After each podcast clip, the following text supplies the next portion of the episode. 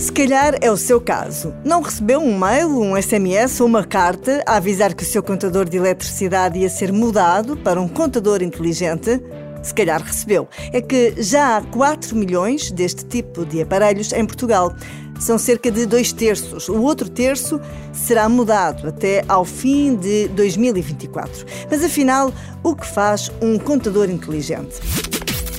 A principal vantagem é que acaba-se com o consumo estimado e já não tem que dar a leitura do contador. A companhia de eletricidade consegue fazer à distância. Mas há outras vantagens. Por exemplo, se for preciso ligar ou desligar a luz ou alterar a potência contratada, também já pode ser feito remotamente, sem necessidade do técnico ir a casa.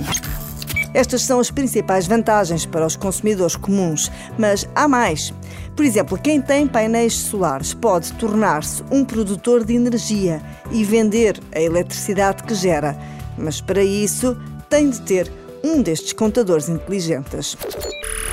Este tipo de aparelhos tem também ainda outras vantagens potenciais, mas que para já não estão a ser muito utilizadas.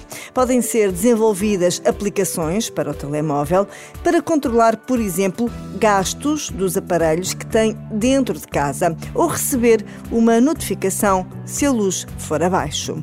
Os contadores inteligentes são trocados gratuitamente e não obriga a nenhum tipo de obra garante a E-Redes, a entidade gestora da rede inteligente.